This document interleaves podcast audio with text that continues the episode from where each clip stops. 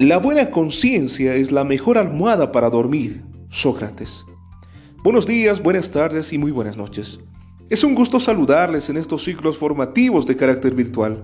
Quien les habla el profesor José Luis Herrera y en esta ocasión desarrollaremos el tema de la importancia de la deontología. Comencemos. Desde hace bastantes años se habla de la pérdida o crisis de valores.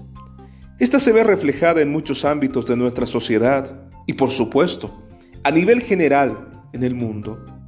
Sin duda, la deshumanización, la corrupción, la violencia, el egoísmo son reflejos manifiestos de esta falta de valores humanos. Por eso es importante hablar de la deontología y su importancia en nuestra sociedad.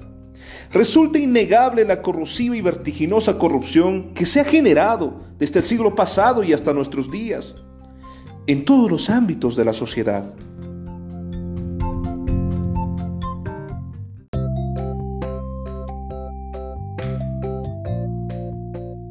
Pero, para develar esta temática, debemos diferenciar la moral y la ética para generar una comprensión coherente de la deontología. ¿Y qué es la moral? La moral es un conjunto de principios, criterios, normas y valores que dirigen nuestro comportamiento. Es como una especie de brújula que nos orienta y nos dice cuál es el camino a seguir. Es decir, dirige nuestras acciones en una determinada dirección.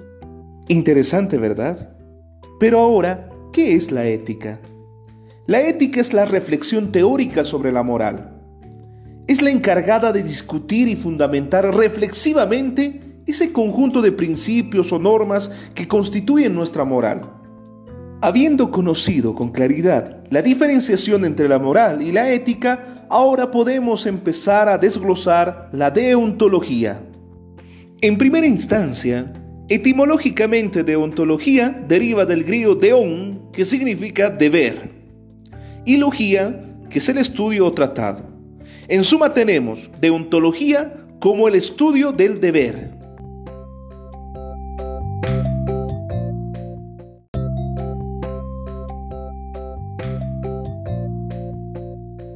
Sumamente interesante, ¿verdad? Pero hay más. La deontología es aquella parte de la filosofía que trata el origen, la naturaleza y el fin del deber, en contraposición a la ontología, que trata la naturaleza, el origen y el fin del ser. En términos más amplios, podemos decir que la deontología son las reglas de conducta que deben ser respetados por los actores que intervienen en una determinada actividad colectiva. El objeto de estudio de la deontología son los fundamentos del deber y las normas morales. Asimismo, podemos señalar que la forma objetiva de la expresión de la deontología la podemos evidenciar en un código de ética y de buena conducta, que se formaliza a través de un reglamento interno que debe ser elaborado por los interesados. Por ejemplo, el reglamento interno que nosotros elaboramos en el curso para el desarrollo de nuestras clases se constituye por sí mismo en un código deontológico y de esta forma podemos citar los innumerables códigos de ética que rigen en cada ámbito de la sociedad. Y de esta forma nace la deontología aplicada a las profesiones y a esta se conoce como la deontología profesional. Esta sería una disciplina que se ocupa de determinar y regular el conjunto de responsabilidades éticas y morales que surgen en relación con el ejercicio de la profesión. En síntesis, la deontología cumple una función social y para que ésta se cumpla debe haber el convencimiento por parte de la comunidad que desarrolle los principios éticos de su profesión para cumplirlos. De esta forma, finalizamos nuestra temática presente. Será hasta otra oportunidad. Se despide su profesor José Luis Herrera.